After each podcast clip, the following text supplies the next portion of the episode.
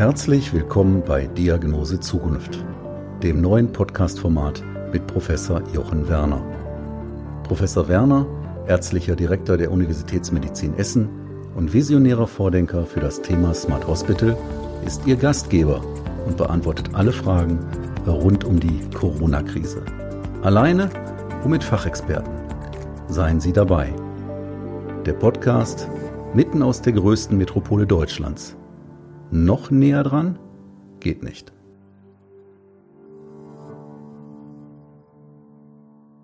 Liebe Zuhörerinnen und Zuhörer, heute ist Mittwoch, der 20. Mai 2020. Seitens der Corona-Pandemie kehrt an der Essener Universitätsmedizin langsam Ruhe ein. Die vor drei Monaten verlagerten Stationsbereiche ziehen schrittweise zurück.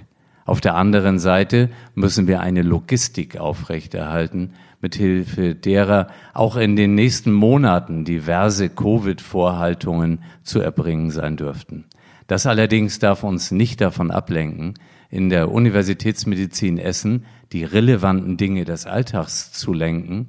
Und ich kann Ihnen versichern, dass es bei etwa 8500 Mitarbeiterinnen und Mitarbeitern, bei 1700 stationären Betten und einem großen Ambulanzbetrieb reichlich Themen zu bewältigen gibt.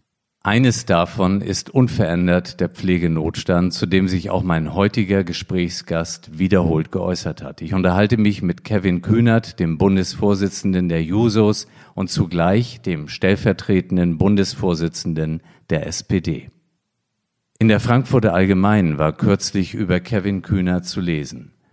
Wenn jetzt alle beklagen, dass im Gesundheitssystem in den vergangenen Jahren zu viel gespart wurde, den systemrelevanten Arbeitnehmern im Krankenhaus und Supermarkt zu wenig gezahlt wurde, die Corona-Krise überhaupt uns die Frage stellen lässt, ob unser Wirtschaftssystem nicht doch reformbedürftig ist, dann könnte sich Kühnert durchaus etwas bestätigt sehen. Denn das alles sind seine Themen.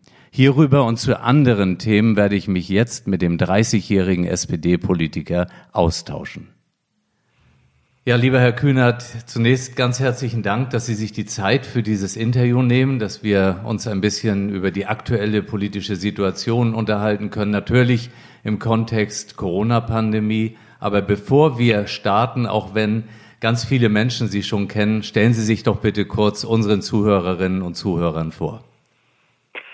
Ja, sehr gerne. Also hallo Herr Werner, vielen Dank für die Einladung äh, in den Podcast. Mein Name ist äh, Kevin Kühnert, ich bin 30 Jahre alt, ähm, komme aus Berlin, wohne in Berlin und bin hier ähm, ja vor allem politisch tätig. Ich bin Vorsitzender der Jusos, also der Jugendorganisation der SPD und seit Ende letzten Jahres ähm, auch stellvertretender Parteivorsitzender der SPD und ähm, dort vor allem zuständig für den Bereich Wohnen, Bauen, Mieten und äh, auch den Sport, der ja ganz viele Menschen in diesen Tagen bewegt, weil er uns gerade nicht bewegt.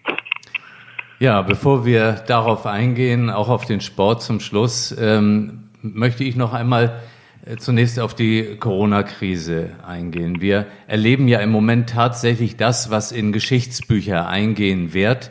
Und ähm, das Ganze beherrscht unser aller Leben, unseren Alltag. Wie gehen Sie persönlich mit dieser Situation aktuell um?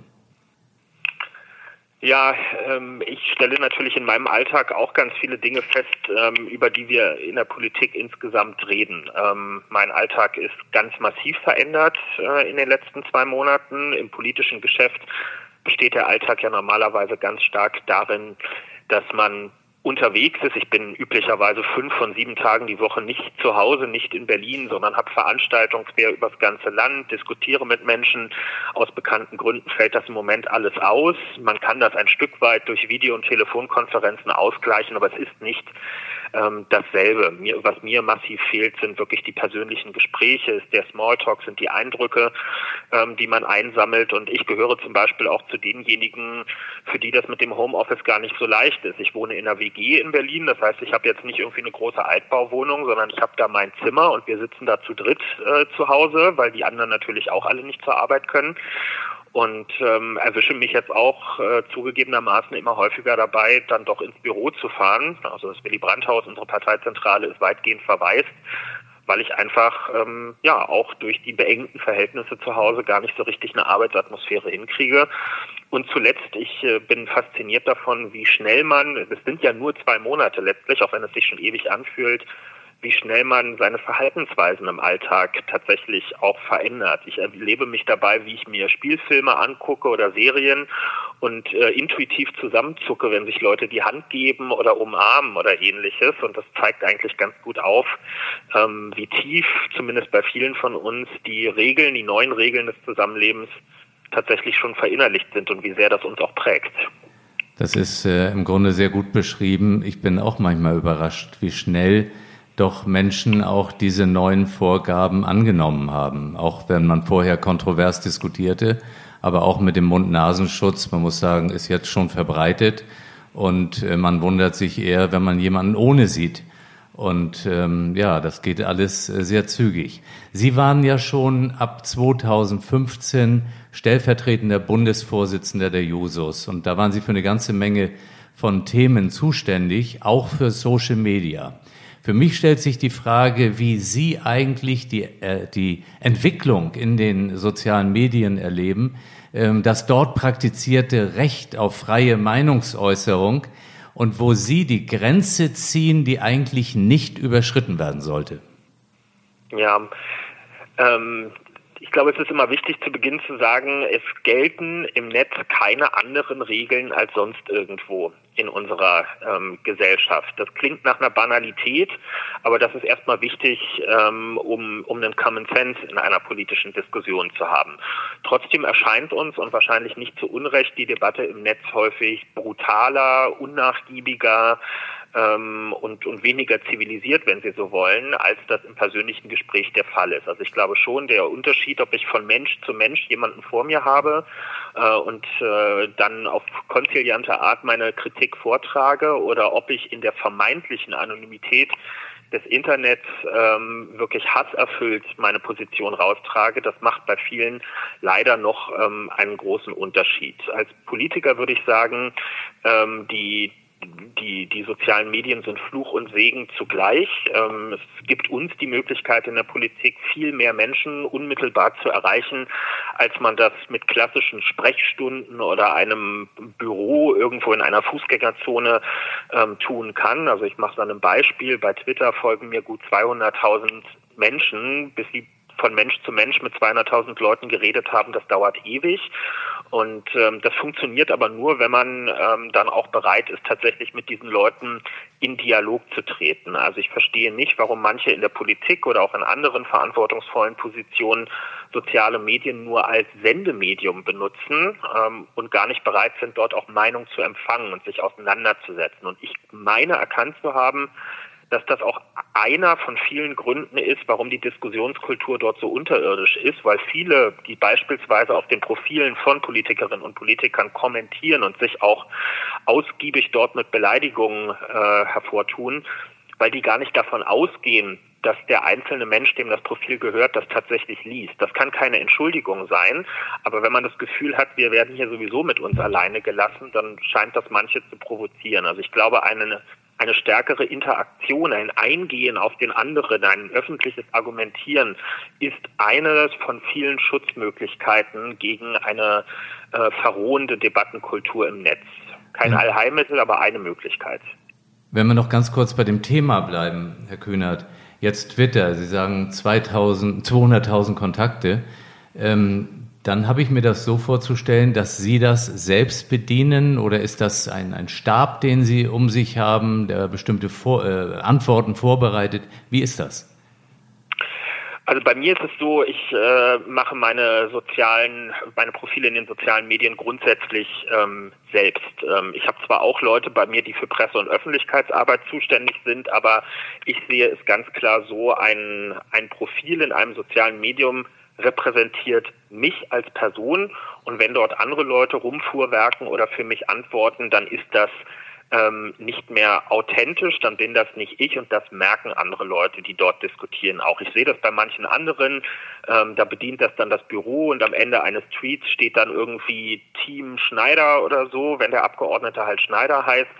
Ähm, das macht aber gleich einen ganz anderen Eindruck, weil dann kann ich mich auch direkt telefonisch im Büro melden. Dann ist der Zauber, den so ein soziales Medium hat, dass man nämlich mit den mit den hohen politischen Tieren in Anführungszeichen mal ganz unmittelbar, ohne Vorzimmer, ohne Referenten dazwischen in Kontakt treten kann, dann ist dieser Zauber weg. Also insofern ist mir das ein, ein hohes Anliegen und ich verwende da auch einen großen Teil ähm, meiner Zeit drauf, weil ich merke, auch durch das Feedback, was ich bekomme, dass das vielen Leuten ein bisschen Vertrauen wieder in Politik zurückgibt, nämlich zu sehen, dass wir durchaus auch noch geerdet sind und nicht auf einer eigenen Wolke herumschweben.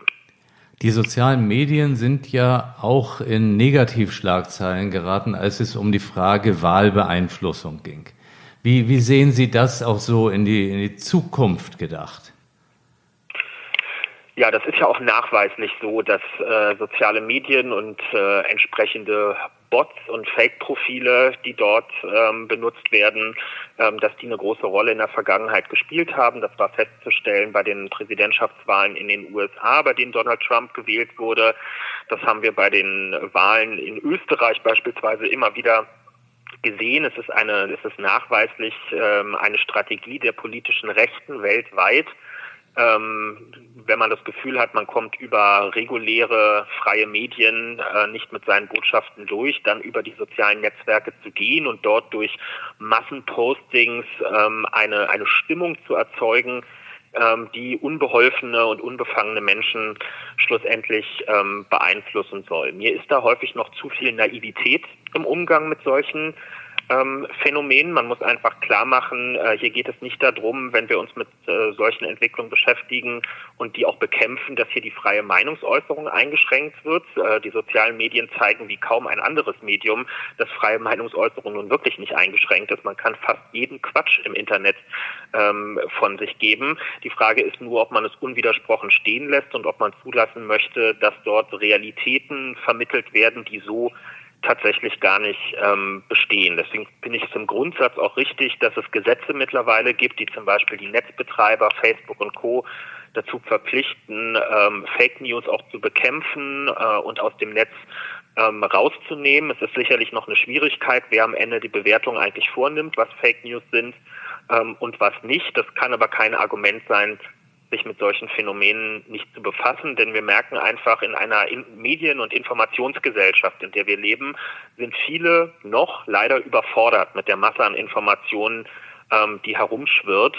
Und äh, insofern müssen wir Spielregeln finden, diese Informationen händelbar ähm, zu machen und auch zu demaskieren, wo Menschen technische Hilfsmittel benutzen, um ihre Position größer aufzublasen, als sie in der Realität eigentlich ist. Damit will ich nochmal den Bogen zu Corona schlagen. Wie reagieren Sie eigentlich auf diese ganzen Verschwörungstheorien äh, zur Corona-Pandemie, die ja nicht selten auch als politische Agenda, glaube ich, verfolgt werden? Ja, Verschwörungstheorien sind, dazu gibt es auch viel Forschung, ja ein äh, leider schon ein quasi jahrhundertelanges ähm, Phänomen, wenn wir an Hexenverbrennung oder ähnliches äh, zurückdenken. Das sind letztlich alles Dinge, die auf äh, Formen von Verschwörungstheorien zurückgehen.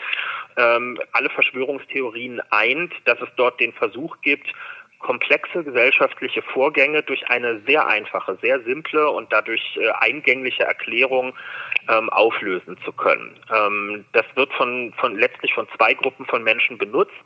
Den Großteil würde ich so charakterisieren, das sind Leute, die sind einfach überfordert mit der Komplexität ähm, der Gesellschaft, ähm, die sie vorfinden. Die können es schwer aushalten, ähm, nicht erklären zu können, sich selbst nicht erklären zu können, wie bestimmte Dinge passieren und flüchten sich dann in solche Theorien hinein. Denn natürlich ist es bei einer äh, Pandemie beispielsweise viel einfacher äh, zu unterstellen, die chinesische Regierung habe hier als quasi Biokampfstoff ein Virus in die Welt äh, gesetzt äh, anstatt sich ähm, auch medizinisch damit zu beschäftigen, wie eigentlich Übertragung vom Tier auf den Menschen stattfinden, wie sich Pandemien ausbreiten und so weiter.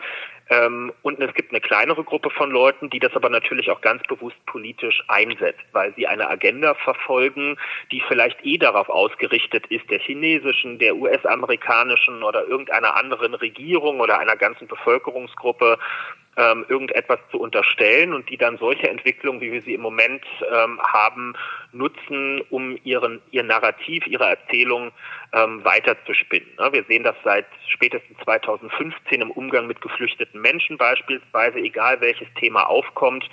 Ähm, es gibt politische Kräfte, die immer versuchen, eine Verbindung zu Geflüchteten zu treffen. Jetzt müssen die Grenzen geschlossen werden, wird dann gefordert, weil die Geflüchteten schleppen sozusagen Viren und andere Krankheiten in unsere Gesellschaft ein. Also das ist ein relativ durchschaubares ähm, Spiel, was dort äh, stattfindet.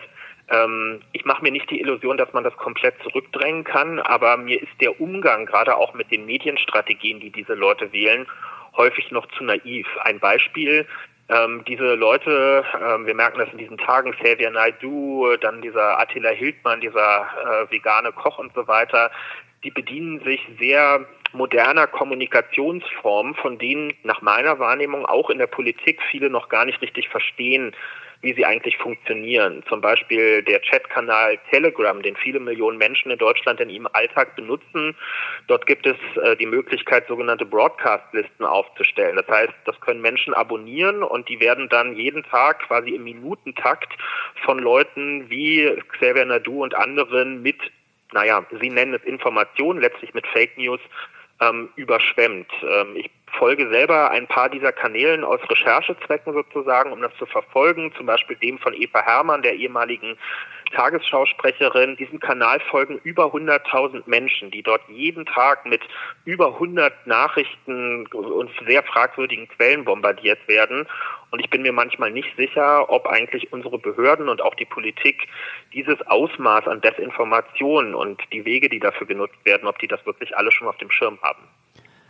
Lieber Kühnert, ganz herzlichen Dank auch für diese Ausführungen. Das passt ganz gut zu einem Thema, das wir gerade am Vorbereiten sind, weil das, glaube ich, schon so komplex ist, dass man da noch einmal in die Tiefe einsteigen sollte. Sie sind jetzt seit dem 6. Dezember 2019 stellvertretender Bundesvorsitzender der SPD. Was hat sich in diesem Zusammenhang, jetzt abgesehen mal von der Corona-Zeit, in Ihrem Alltag verändert? Ähm, um, wenn, wenn ich das Offensichtliche zusammenfassen würde, dann äh, hat sich bei mir verändert, dass ich innerhalb unserer Parteizentrale vom dritten in den sechsten Stock umgezogen bin, denn im sechsten Stock sitzt der Parteivorstand. Und da habe ich jetzt mein Büro, das ist aber nur für mich relevant äh, und nicht für alle anderen. Ähm, es ähm, hat sich sicherlich geändert, ähm, das merke ich auch, dass ähm, man natürlich nochmal anders ähm, betrachtet wird. Man wird mit einem anderen Titel angekündigt. Das mag nach einer Kleinigkeit wirken, das macht aber in der Wahrnehmung vieler Menschen einen Unterschied. Also ich merke schon, wenn der Juso-Vorsitzende, der ich ja gleichzeitig auch noch bin, angekündigt wird, dann gibt es manchmal zwar freundliches Interesse, aber auch immer so ein bisschen nachsichtiges Lächeln. Mensch, guck mal, jetzt kommt der junge Wilde. Wenn angekündigt wird, jetzt kommt der stellvertretende SPD-Parteivorsitzende, also der zweite Vorsitzende einer Partei, die an der Regierung beteiligt ist, dann wird das durch eine andere Brille betrachtet.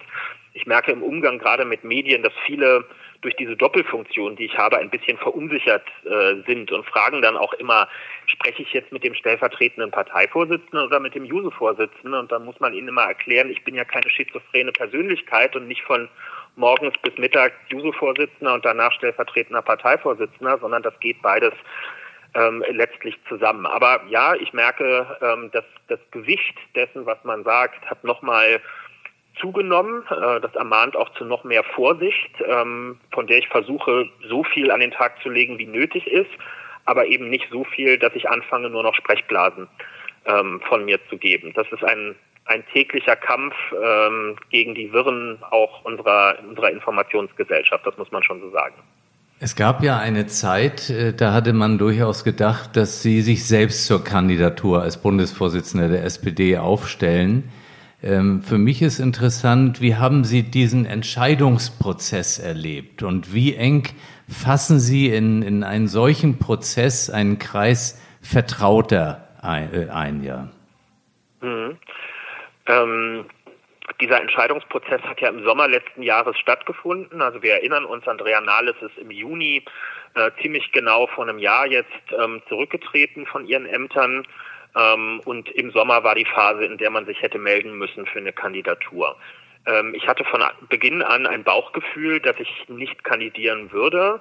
Ähm, und das hat sich dann auch immer stärker rauskristallisiert. Ich habe einen ich habe einen hohen Anspruch an, an meiner Arbeit und an mich selbst und ich würde jetzt mal ohne kokettieren zu wollen sagen, dass ich ein eher zweifelnder ähm, Mensch äh, bin und mir eher manche Sachen dann auch mal nicht zutraue, als dass ich mir alles ähm, zutraue. Ich habe insbesondere Andrea Nahles sehr eng begleiten können in ihrer Arbeit als Parteivorsitzende und habe, glaube ich, zu dem Zeitpunkt eine sehr präzise Vorstellung davon gehabt, was das bedeutet, so einen Vorsitz zu übernehmen. Noch dazu in einer solchen Phase, dass man wirklich zu allem permanent sprachfähig ähm, sein muss. Dass es noch mehr Entbehrungen im Alltag bedeutet, als es in der Politik eh schon ähm, der Fall ist.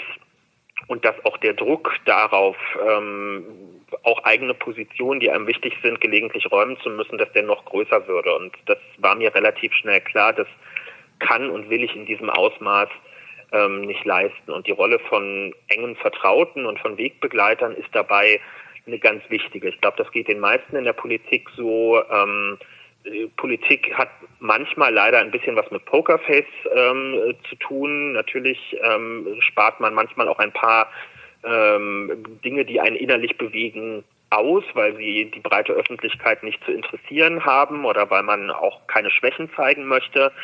Und enge Vertraute sind diejenigen, mit denen man aber solche Erwägungen ganz offen besprechen kann. Das sind Leute, mit denen ich zum Teil über Jahre zusammenarbeite, die meine Pressearbeit machen äh, oder die Geschäftsführung äh, bei den Jusos innehaben. Und wenn ich mit denen über sowas nicht reden könnte, dann hätte ich bei der Zusammenstellung dieses Teams definitiv einen, einen Fehler gemacht. Also ich würde sagen, ich treffe kaum wesentliche Entscheidungen, ohne mich mit diesen Menschen in meinem Umfeld ganz eng rückzukoppeln. Und das bereichert meine Arbeit auch.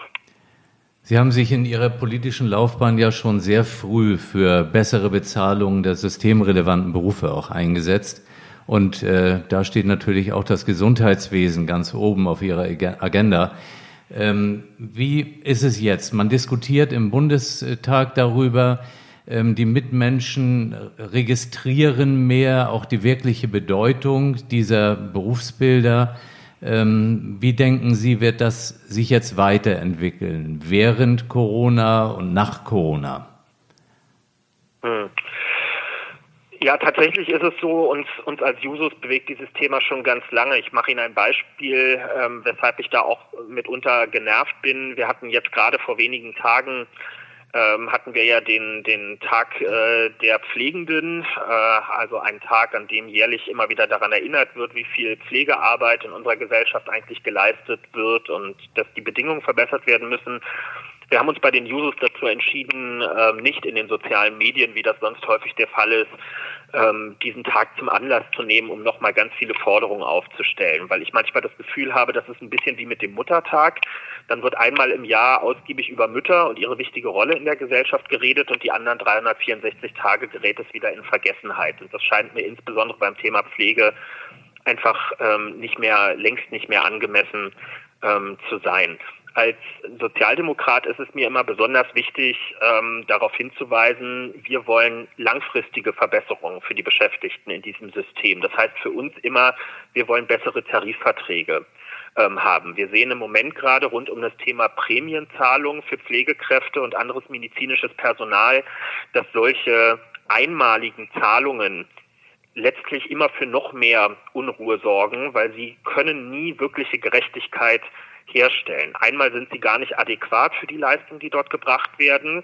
Und dann stellt sich auch immer die Frage, warum bekommen einige das und andere nicht? Also wir merken im Moment, die Pflegekräfte in der Altenpflege sollen jetzt eine Prämie bekommen. Die Pflegekräfte im Krankenhausbereich sollen die aber nicht bekommen. Mir ist sehr wohl bekannt, dass dadurch, dass wir das Corona-Management ganz gut hingekriegt haben, wir zum Teil sogar bis zu Kurzarbeitssituationen in manchen Krankenhäusern haben.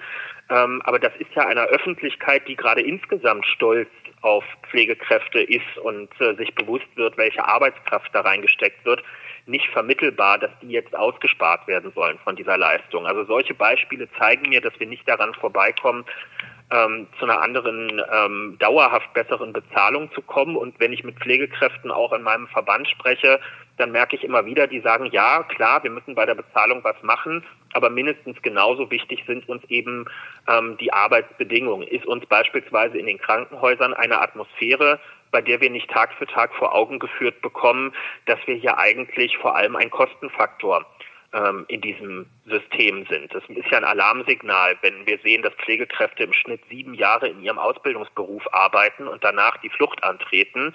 Ähm, das hat ja nicht nur mit persönlichen Karrierewünschen und Weiterentwicklung zu tun, sondern das hat ja offensichtlich mit Erschöpfungen und Enttäuschungen äh, zu tun, wie wir haben. Wir sehen viele Pflegekräfte, die reduzieren freiwillig, also gar nicht mal unbedingt freiwillig ihre Arbeitszeit, weil sie sagen, wenn ich auf 30, 32 Stunden runtergehe, dann komme ich mit den vielen Überstunden, die ich zu leisten habe, in etwa bei sowas wie einer Vollzeittätigkeit ähm, raus. Das ist alles, sind alles keine erquickenden ähm, Perspektiven und ich gehe fest davon aus, das wird Gegenstand ähm, der politischen Auseinandersetzung im Bundestagswahlkampf des nächsten Jahres sein, diese Situation. Und ich verstehe auch alle aus dem Bereich, die sagen, sie glauben es erst, wenn es passiert, denn wir hatten oft genug Anlässe darüber zu reden. Ich erinnere mich an den Alexander Jorde, der 2017 bei einer Wahlarena des ZDF die Bundeskanzlerin gestellt hatte in dieser Frage und gesagt hat, was tun Sie denn konkret für Pflegekräfte? Und es kam nicht viel von ihr, aber auch nicht nur von ihr, sondern auch von allen anderen. Also ich, ich verstehe jede Skepsis, die bei den Beschäftigten ähm, auch da ist, möchte aber auch unterstreichen, mindestens genauso wichtig ist, sich selbst zu organisieren, auch in Gewerkschaften ähm, einzutreten und damit die eigene Verhandlungsstärke ähm, auch äh, zu verbessern. Ähm, weil wir sehen gerade in der Krisensituation wie im Moment die Branchen, wo es starke Gewerkschaften gibt und damit auch starke Tarifverträge, die stehen im Schnitt einfach deutlich besser da als diejenigen, die einem gewissen Wild-West-Effekt auf dem Arbeitsmarkt auch ausgeliefert sind. Ja, lieber Herr Kühnert, da könnten wir im Grunde Stunden jetzt drüber sprechen. Ich habe äh, das natürlich auch als absolutes Thema auf der Agenda. Ich könnte da ganz, ganz viel zu sagen. Für mich äh, ist, sind die Pflegekräfte ein, ein unglaubliches Gut, das wir haben. Und das ist natürlich einmal in Krankenhäusern so, das ist aber auch ambulant, das ist in Pflegeheimen und, und, und. Und dann haben wir den ganzen Bereich der Tarifverträge, der auch aus Ihrer Sicht äh, sicher nachvollziehbar ist und auch so wiedergegeben ist. Nur es ist viel, viel komplexer. Es geht, das hatten Sie auch äh, angedeutet, um das Miteinander in einer solchen großen Einrichtung wie ein Krankenhaus. Es geht um Wertschätzung. Das geht um Einbringen überfälliger Digitalisierungsmaßnahmen zur Entlastung. Und ich, wenn wir es jetzt nicht schaffen, das ist das, äh, was ich an die Politiker weitergeben kann. Wenn wir es nicht schaffen, jetzt in dieser Phase Corona wirklich einmal zu resetten und zu überlegen, wie wir den Pflegeberuf hochattraktiv machen, wie wir die, die im Beruf sind, halten können und wie wir dann darüber hinaus noch welche zurückholen können, dann haben wir ein Problem, weil die lassen sich nicht mehr vertrösten. Das geht ja. nicht, dass wir sagen, jetzt haben wir noch mal bis Oktober, dann kommt der Bundeswahlkampf. Das geht so nicht mehr. Dazu haben viele zu vieles erlebt. Und ähm, deswegen meine, meine dringende Aufforderung, das Thema kann nicht zur Ruhe kommen. Wir haben da Jahre drüber gesprochen, in wachsender Intensität. Inzwischen ist es kaum mehr präsent. Und ich befürchte eben, dass wir in diese Ruhe dann wieder übergehen. Es ist nichts gelöst. Die Themen, wir holen ausländische Pflegekräfte, alles gut. Aber was passiert genau mit denen? Wie viele konnten jetzt nicht kommen durch Corona? Aber es wird auch nicht thematisiert. Ähm, es tut mir jetzt leid, dass ich da auch ein wenig emotional werde, aber ich habe zu viel jetzt miterlebt, für das wir warten mal ab. Von alleine tut sich dort nichts. Und es ist nicht nur eine Tarifthematik, es ist komplexer. Und ähm, ich glaube, das ist was, wo alle jetzt mit zusammenwirken sollten und dass es dann nicht zu sehr zu einem Wahlkampfthema wird. Und dann ist man in der nächsten Legislaturperiode und dann wird sich vielleicht wieder was verändern. Also Sie sehen, das ist ein bisschen angespannt. Aber so ist es. Also das äh, nehmen Sie bitte auch in Ihre Gedanken mit äh, rein.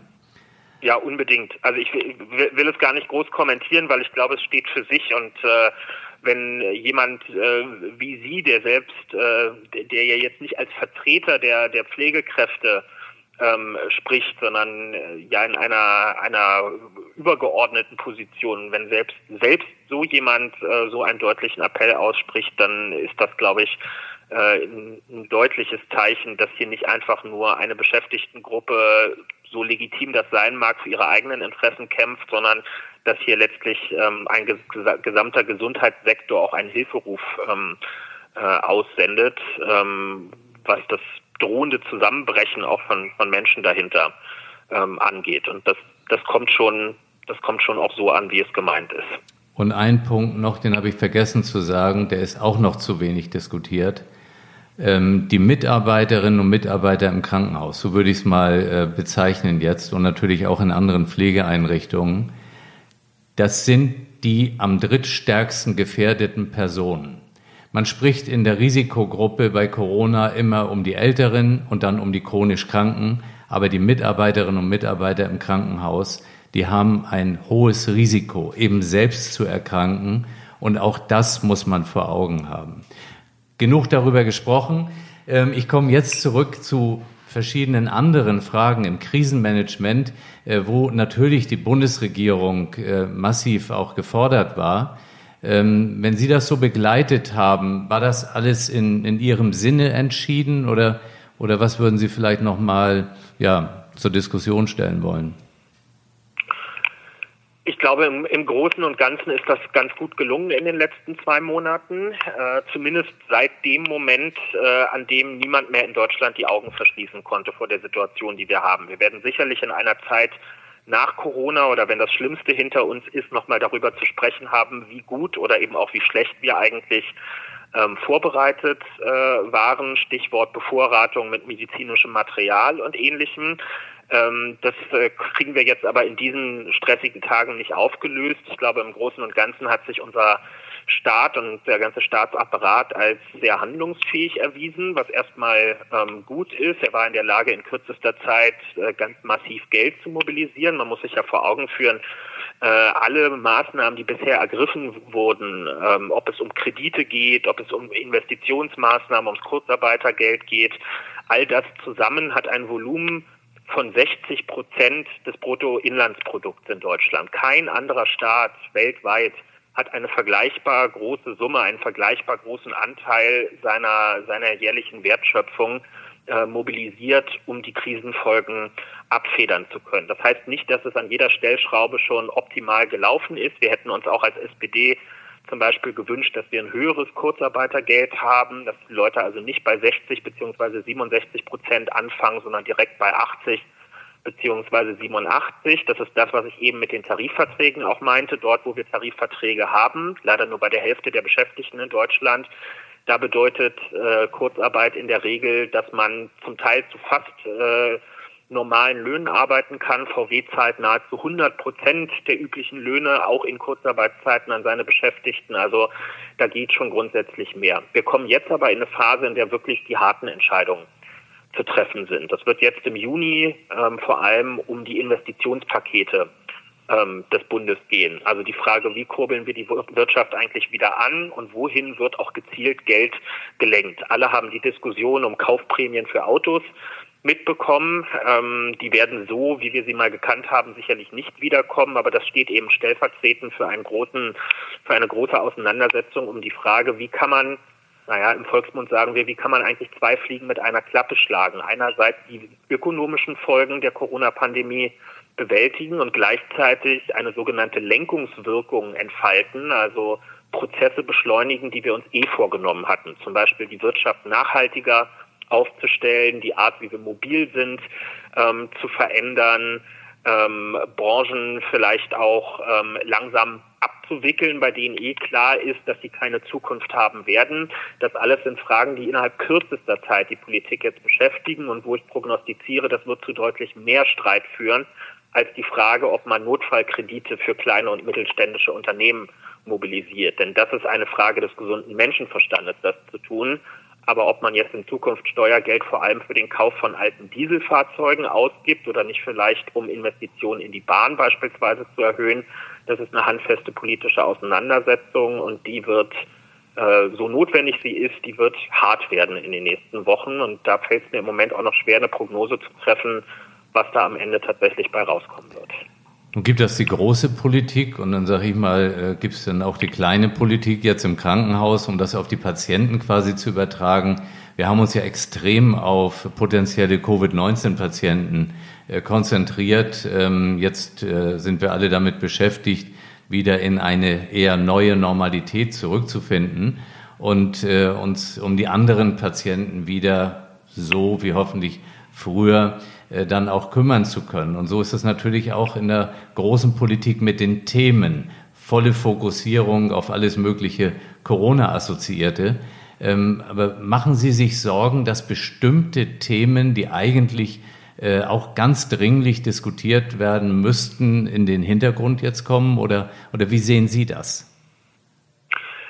Ja, und das, ähm, das merken wir ja auch schon. Also zum Beispiel, wenn wir uns die Situation in Schulen angucken. Also ich lasse jetzt mal die Frage der Betreuung von Kindern und Jugendlichen außen vor, nicht weil sie nachrangig ist, sondern weil ich glaube, dafür haben wir genug Beispiele in den letzten Tagen und Wochen gesehen, wie sehr das äh, Familien an den Rand der Belastbarkeit und darüber hinaus bringt. Ich will mich mal auf die Schule als solche ähm, beschränken. Uns ist es total wichtig in Deutschland, dass wir ein Recht auf Bildung haben. Aber ein Recht auf Bildung besteht ja nicht einfach nur dadurch, dass es proklamiert wird, sondern es muss ja auch ähm, muss, muss ja organisatorisch auch durchgesetzt werden. Und äh, in dem Moment, wo das Homeschooling begonnen hat, haben wir gesehen, wir finden nicht annähernd gleiche Bedingungen bei Schülerinnen und Schülern bundesweit vor, äh, dem Unterricht von zu Hause folgen zu können. Wenn ich äh, hier bei mir in Berlin, in Neukölln äh, beispielsweise mit Lehrerinnen und Lehrern aus einigen Schulen spreche, dann sagen die bei zahlreichen meiner Schülerinnen und Schüler ist der einzige Internetanschluss zu Hause das mobile Datenvolumen auf dem Smartphone der Eltern. Es gibt dort keinen Laptop oder keinen stationären PC. Es gibt auch keine Programme, weder Schreibprogramme noch Excel oder sonst irgendwas, mit dem gearbeitet werden könnte. Es gibt dort auch keine konzentrierte Arbeitsatmosphäre, keinen Schreibtisch und schon gar nicht gibt es genügend Anschlüsse für alle Kinder, äh, die in dem Haushalt zusammen leben, weshalb ja jetzt auch ähm, ein erstes Programm auf den Weg gebracht wurde, um bundesweit Familien zu unterstützen bei der Anschaffung von technischen Gerätschaften. Ähm, aber das alleine wird es auch nicht lösen. Also es wird in den nächsten Jahren sehr stark darum gehen müssen, auch ähm, technisches Know-how und Wissen zu vermitteln, ähm, wie man ähm, auch selbstbestimmt äh, lernen kann. Denn wir wissen aus Studien, ein Schuljahr, was nicht wahrgenommen wird, sei es, weil der, die, der Schulbesuch abgebrochen wurde oder weil der Unterricht in einer unzureichenden Form stattgefunden hat, äh, eines dieser Schuljahre, was nicht stattfindet, kostet äh, im Lebenseinkommen eines Menschen im Schnitt sieben Prozent. Und das ist einfach erheblich für den einzelnen Menschen, aber auch für eine Volkswirtschaft ähm, insgesamt, weil das ja einfach Wertschöpfung und damit auch Steuereinnahmen, Sozialversicherungsbeiträge und so weiter sind, die uns als Gesellschaft ähm, verloren gehen. Also gerade dieser Bildungsbereich wird uns extrem ähm, beschäftigen äh, in den nächsten Wochen äh, und Monaten und ähm, da mache ich mir ja da mache ich mir ausgeprägte Sorgen darum, ähm, dass wir um einige Jahre zurückgeworfen werden in der äh, in der Gleichheit oder was, was das Zusammenbringen der sozialen Schere in unserem Bildungssystem angeht. Ja, das ist äh, auch ein super wichtiges Thema, absolut nachvollziehbar. Sie hatten einleitend äh, eigentlich ganz äh, bildhaft äh, erläutert, wie Sie auch zu Hause sitzen und äh, im Homeoffice arbeiten. Äh, Videokonferenzen gehören heute für uns alle zum Alltag, die irgendwie in größeren Unternehmen tätig sind. Wir alle sind dabei, uns noch digitaler aufzustellen.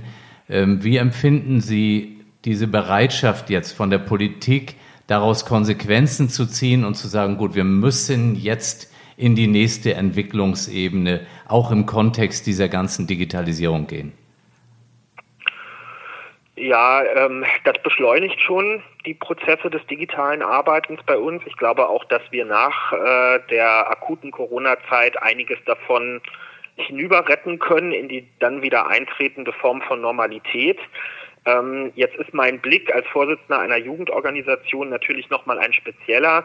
Wir haben bei den Jusos schon vorher sehr digital gearbeitet. Wir sind eine Jugendorganisation, die bundesweit 80.000 Mitglieder hat.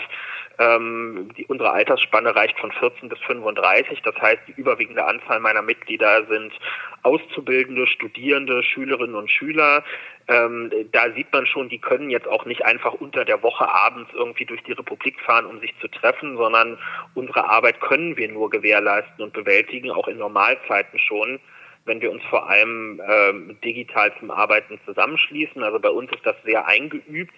Ähm, aber wir haben natürlich jetzt im, im Jahr 2020 wir haben so eine Mischgesellschaft. Wir haben Leute aus einer Generation, die haben Digitalisierung erst spät im Laufe ihrer Erwerbsbiografien ähm, hinzulernen müssen. Selbst ich bin mit meinen 30 Jahren kein klassischer Digital Native. Also mein, meine Grundschulzeit oder so hat nicht mit einer Omnipräsenz von digitalen Endgeräten stattgefunden, sondern war auch noch sehr auf äh, Fernsehen und Bücher äh, und die klassischen Medien ausgerichtet. Das heißt, erst die, die Generation, die jetzt in diesen Jahren so langsam auf den Arbeitsmarkt kommt, ist die erste, die das wirklich tief verinnerlicht hat und für die sowas, was wir im Moment erleben, keine zumindest latente Ausnahmesituation ähm, ist. Und natürlich merken wir auch, es gibt noch einen zweiten limitierenden Faktor, äh, und das ist schlicht und ergreifend die Infrastruktur, die uns zur Verfügung äh, steht. Äh, ja, viele Telefon- und Videoschalten werden dadurch beeinträchtigt, dass Menschen es nicht schaffen, sich stumm zu schalten. Das ist äh, ärgerlich, aber viel ärgerlicher ist, wenn die Netzverbindung gerade bei vielen Menschen im ländlichen Raum so unzureichend ist, dass sie an Videokonferenzen kaum oder gar nicht teilnehmen können. Oder auch wenn wir in die Verwaltung gucken, in Berlin sehe ich das, hier können im Schnitt vier Prozent der Beschäftigten in der öffentlichen Verwaltung gleichzeitig im Homeoffice überhaupt nur auf das Intranet des Landes Berlin zugreifen, weil die Datentunnel, die dafür erforderlich sind, ähm, nicht genügend Datenvolumen durchlasten, um mehr Beschäftigte gleichzeitig arbeiten zu lassen. Das äh, sind Probleme, die sich leider nicht mit einem einfachen Beschluss beseitigen lassen und bei aller Bereitschaft zu digitalem Arbeiten dafür sorgen werden, dass ähm, ja, unser Arbeitsalltag nicht innerhalb kürzester Zeit ein grundlegend anderer werden wird. Ja, das kann ein bisschen resetten, sag ich mal, aber es zeigt die Probleme auf und es zeigt natürlich auf, äh, mit welcher Intensität wir alle daran arbeiten müssen. Ich will gerne den Bogen noch mal jetzt einmal ein bisschen in den etwas privateren Sektor äh, schlagen und äh, wenn ich das richtig äh, bei Wikipedia gelesen habe, dann wurden Sie auf Wunsch Ihrer Mutter nach dem englischen Fußballnationalspieler Kevin Keegan benannt. Also Kevin korrekt. Keegan ist mir ja noch bekannt äh, als Spieler beim HSV, war schon ein ganz besonderer Spieler, aber ähm, der Lieblingsverein wurde damit der HSV für Sie nicht. Nee, das ist tatsächlich nicht so gekommen. Äh, ich glaube, meiner Mutter ging es auch immer weniger um den HSV als mehr um den Spieler Kevin Keegan. Ähm, also das war eine sehr, sehr individuelle Entscheidung, sagen wir es mal so. Ähm, und die war auch sehr gut gemeint. Also damals war das noch ein exotischer Name. Ich bin ja Jahrgang, äh, Geburtsjahrgang 89. Die große Kevin-Welle, die kam dann anschließend mit den beiden Filmen Kevin allein zu Hause, Kevin allein in New York und dem Durchbruch von Kevin Costner vor allem auch. Ähm, aber gut, sei es drum, das ist vergossene Milch. Ähm, ja, der Lieblingsverein oder in meinem Fall muss man eher sagen, die Lieblingsvereine sind dann tatsächlich äh, andere geworden. Ähm, ich habe äh, heute eine Dauerkarte bei Arminia Bielefeld äh, in der zweiten Liga. Äh, die kann ich natürlich im Moment vergessen, ähm, denn wenn die Spiele jetzt wieder losgehen am, äh, in den nächsten Tagen, dann wird das ohne Publikum sein. Insofern werde ich äh, Live-Fußball so schnell nicht wieder sehen können. Ähm, ja, und ich bin über, über verschiedene Vereine, die mir am Herzen liegen, zu dieser Sportart gekommen, bin eigentlich Handballer von Hause aus, aber wenn man Sport interessiert ist, kommt man am Fußball ähm, natürlich nicht äh, vorbei. Und äh, wie so viele muss ich sagen, ich vermisse es natürlich äh, in diesen in diesen Tagen. So eine ähm, in, in, bei so einer Sommerpause, da, da kann man zwar auch ein paar Wochen lang keinen Fußball sehen, aber die kommt wenigstens mit Ankündigungen. Äh, so wie wir es jetzt erlebt haben, ist es äh, für so eine Fußballseele schon ein schwerwiegender Vorgang, würde ich sagen. Und, und so denke ich, haben manche dann auch die Hoffnung gehabt, als sie äh, bei der Sendung Doppelpass waren, dass sie jetzt da als glühender Verfechter vielleicht auftreten für den äh, Neustart der Bundesliga. Die wurden enttäuscht. Ähm, haben Sie persönlich auch Rückmeldungen dazu noch gekriegt? Ja, man kriegt, wenn man sich zum Thema Fußball äußert, fast mehr Rückmeldungen als bei anderen Themen, muss ich sagen. Ähm, aber die Rückmeldungen sind überwiegend eher freundlich gewesen. Also ich habe ja in der Sendung und auch schon vorher gesagt, dass ich mich gegen diesen Wiederanfang äh, des Profifußballs in Deutschland ausspreche und das aus mehreren Gründen, die ich finde, man auch plausibel darlegen kann. Ich finde es einmal nicht erklärbar innerhalb des Systems des Sports, wenn ein bestimmter Teil, nämlich ähm, der gut bezahlte Profifußball, ein Sonderrecht eingeräumt ähm, bekommen. Zwar wird jetzt auch der Trainingsbetrieb ab Ende des Monats vielerorts wieder möglich sein, aber unter anderen Bedingungen, nicht im Mannschaftsverbund, sondern nur in kleinen Gruppen oder als Individualtraining. Also es ist ja keine Entscheidung für den Fußball, sondern es ist eine Entscheidung für den Profifußball. Und der Christian Seifert, der Chef der Deutschen Fußballliga, die die Spitzenclubs äh, versammelt, hat ja auch in aller Offenheit gesagt, es ist vor allem eine wirtschaftliche Entscheidung. Die Vereine brauchen das TV-Geld für die verbleibenden Spiele, weil sie sonst in eine wirtschaftliche Schieflage geraten. Das mag in Einzelfällen so sein. Da finde ich es dann aber schon auch die Frage angebracht, wie in einem Betrieb, wo jedes Jahr hohe Millionensummen bewegt werden, ein Verein bereits nach wenigen Wochen ohne Spielbetrieb äh, am Rande der Existenz stehen kann. Nach nachhaltigen Wirtschaften sieht mir das nicht aus. Und schlussendlich geht es mir auch einfach darum, ich, ich anerkenne die Arbeit, die sich die Deutsche Fußballliga gemacht hat, um ein Hygienekonzept zu erarbeiten. Das ist sicherlich auch sehr ausgeklügelt und durchdacht und äh, zeigt auch die Verantwortung, die die Verantwortlichen dort versuchen an den Tag zu legen. Ich unterstelle aber, dass diese Verantwortung nicht alle teilen. Das hat man gesehen beim Video des Spielers Kalu von Hertha BSC, der da fröhlich durch die Kabine spaziert ist, Shake Hands mit allerlei Leuten gemacht hat. Der Verein hatte offensichtlich auch keine Vorkehrungen ähm, getroffen innerhalb der Kabine. Ähm, ich will das nicht auf jeden anderen Verein übertragen, aber es äh, wirft schon Fragen auf, wie ernst das an der Basis des Profifußballbetriebs genommen wird. Und ein zweiter wichtiger Punkt war die Aussage von Christian Seifert, dass die Entscheidungen über häusliche Quarantäne beispielsweise im Falle von Corona-Infektionen, ähm, dass die einzig und allein bei den örtlichen Gesundheitsämtern liegen und der Fußball dort nicht mitzureden hat. Die Botschaft habe ich gerne gehört, aber offensichtlich ist sie bei vielen nicht angekommen, denn wir erleben ja jetzt eine muntere Diskussion darüber, bei, am Beispiel von Dynamo Dresden, wo die ganze Mannschaft jüngst in zweiwöchige Quarantäne geschickt wurde. Jetzt erlauben sich allerlei Leute, die keinerlei medizinisches Fachwissen haben, die überhaupt nicht in Kenntnis sind über die Vorgänge in Dresden und wie die Infektion zustande gekommen ist, erlauben sich eine ausgiebige öffentliche Diskussion darüber, ob das Gesundheitsamt in Dresden nun Recht hat oder nicht Recht hat. Und das zeigt mir einfach, es gibt in diesem Profifußballbetrieb keine Akzeptanz dafür, dass es Instanzen über ihnen gibt, die Entscheidungen treffen, nach denen sie sich zu richten haben. Und wenn diese Grundlage nicht gegeben ist, dann kann unter diesen Bedingungen für mich kein Spielbetrieb stattfinden. Da schadet sich der Fußball letztlich selbst.